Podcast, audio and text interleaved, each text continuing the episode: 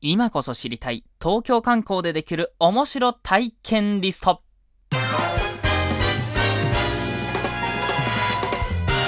タンラジ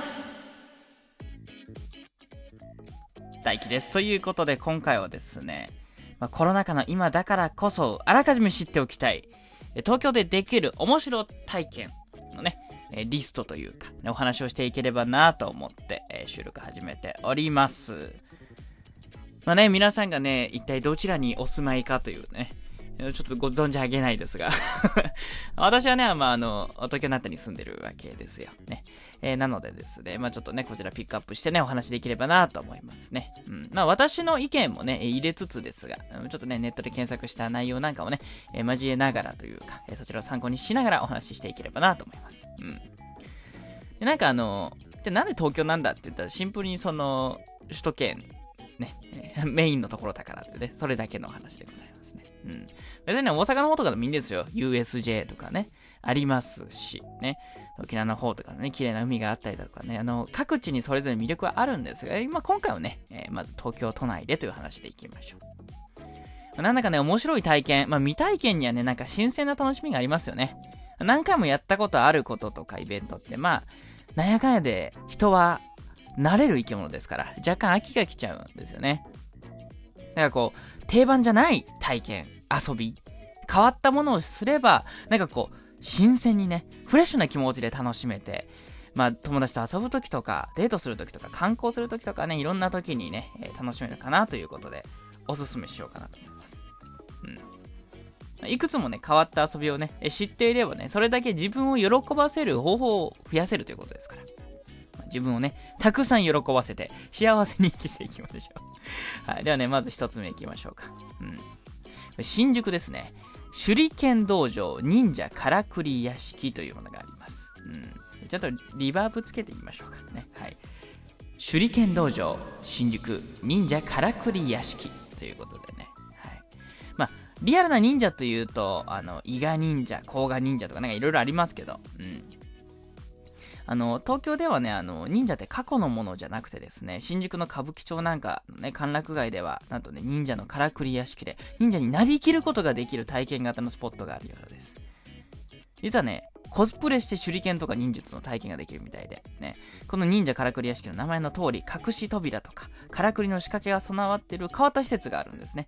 で、忍者のコスプレとかをして、見た目から、ね、やっぱ、ものは見た目から入って、忍者になりきりながら、えー、もちろん忍者、別の忍者も登場しながらね、手裏剣を投げたり、剣術、忍者の剣術を学んだりね、いろいろできるということですね。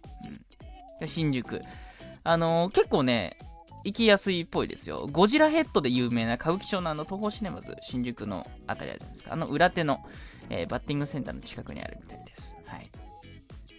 忍者になりたい方はぜひということで、次行きましょうか。うん。ハンモックカフェ、ギャラリー、マヒカマノっていうところですね。えー、なんかこうね、ハンモックでゆらゆら揺れながらくつろげる面白いカフェが、えー、武蔵野市の吉祥寺駅の前にあるようです。これね、私行ったことあるんですけど、いいですよ、これ。面白いですよ。うん。あのー、店長犬です。店長犬なんですよ、これ。で、座席がハンモックっていうね。うん、なんかね、ブルドッグが店長なんですよ。うん。で、あの、座席の代わりに寝そべるタイプのハンモックとかが天井からにいくつもいくつも吊り下がってて、タコライスとか、ね、自家製ハニージンジャーティーとか、なんだかね、メニューもちょっとね、あの、特別だったりしますね。うん。で、この、マヒカマノではね、えー、移動ハンモックカフェなんかもね、伊豆でイベントでね、やったりもしてるみたいですから、行ってみても面白いかもしれないですね。ここの今紹介したマヒカマノのね、あの、吉祥寺駅前の本店は、あのー、すぐにね、駅から行けるみたいです。吉祥駅南口の末広通り歩いて、ね、えー、駐輪場の角曲がって3分ぐらいであるみたいですね。ハンモックが表に吊る下がってるんで分かりやすいかと思いますね。ハンモックなんてなかなか使わないでしょ。私もあんま使わないですけど。そう、ここのカフェはね、しっかりのハンモックしか座れないんで、逆言うとね。うん。ゆらり揺れながら、ね、ご飯を食べるっていう感じですね。なんか不思議な体験でね、あの、食事がまたより一層楽しくなります。余談ですけど、私の高校からの友人はですね、あの、ハンモックを Amazon で購入してですね、えー、私を呼んで組み立てさせてですね 家でハンモックで寝ているみたいです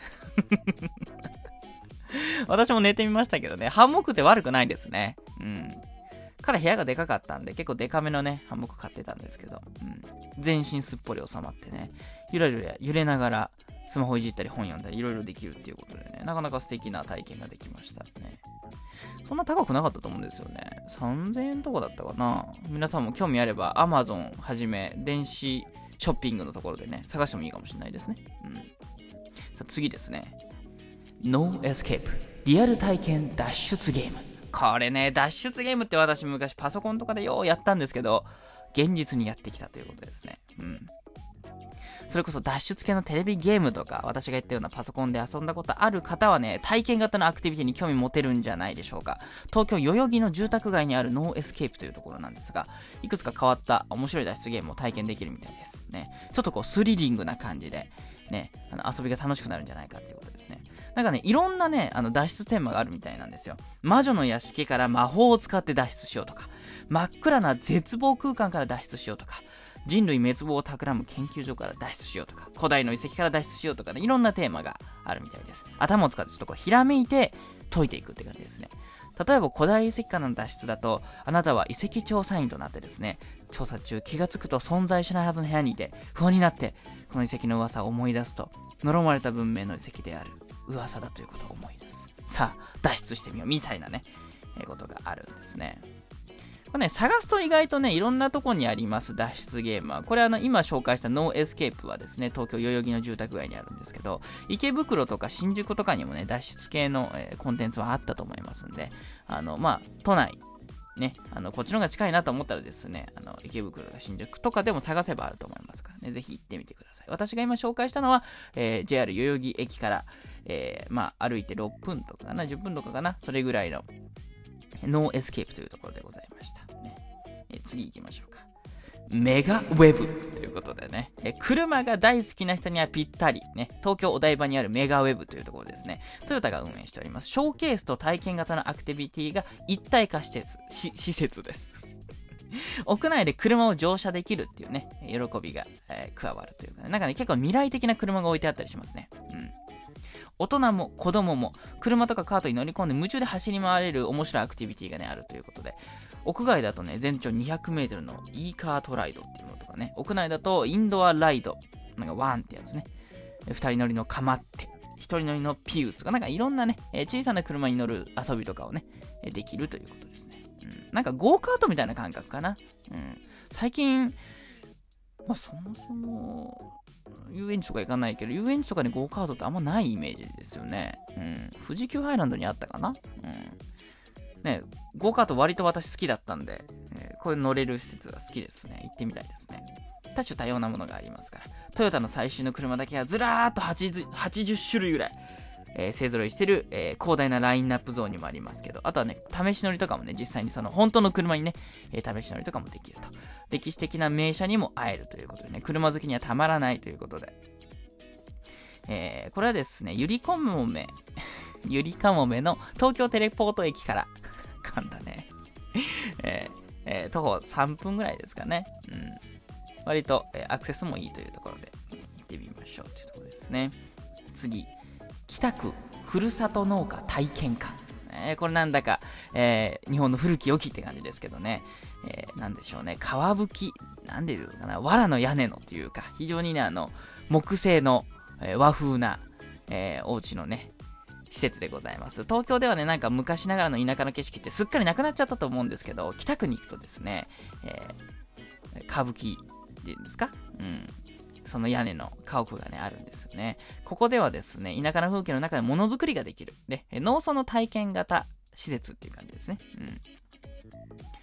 なんかこう、子供向けのものづくり体験とかだと、まあ、おもちゃ作ったりだとかね、どんぐり使って何か作るとか、大人向けだと野菜作りの講座とか、えー、伝統的な生活の体験の教室とかがあるということで、なんかちょっとレトロな気持ちになりたいというかね、昔の生活体験したいな、新しいことやってみたいな、土に触れたいな、なんかそんな人とかはね、行ってみるといいかもしれないですね。えー、これ実はでも都内なんですよ。JR の赤羽駅西口から、結構歩くんですけど、15分ぐらい歩いて、ね。うん、その後また6分ぐらい歩くのかな、うん、赤羽駅前から国際工業のバスの王子駅前行きに乗って6分で到着って書いてあり。ちょっと距離はありますね。やっぱ田舎に行くにはちょっと時間がかかるってことでしょうか。えー、次行きましょうか。スタジオ七色。これ七色で合ってんのかな？うん。なんかこう、女性だったら、可愛い舞妓さんとか妖艶な花魁の姿に憧れたりしないですか？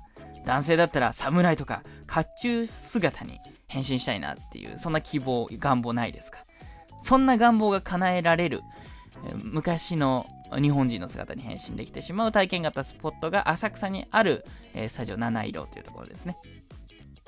撮影プランがいっぱいあってですね、あの、照明とか環境もちろん万全、写真、写真写りもバッチリということで、この浅草を着物でデートできる散策のプランとか、ね、プロのカメラマンが一緒に来てくれるロケ撮影プランとかね、いろいろあるみたいですね。せっかく思い出を映すならプロに撮ってほしいなっていう方なんかはこれやってみてもいいかもしれないですね。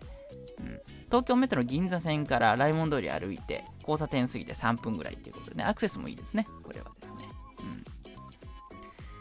ん、さて、いろいろありますけどもね。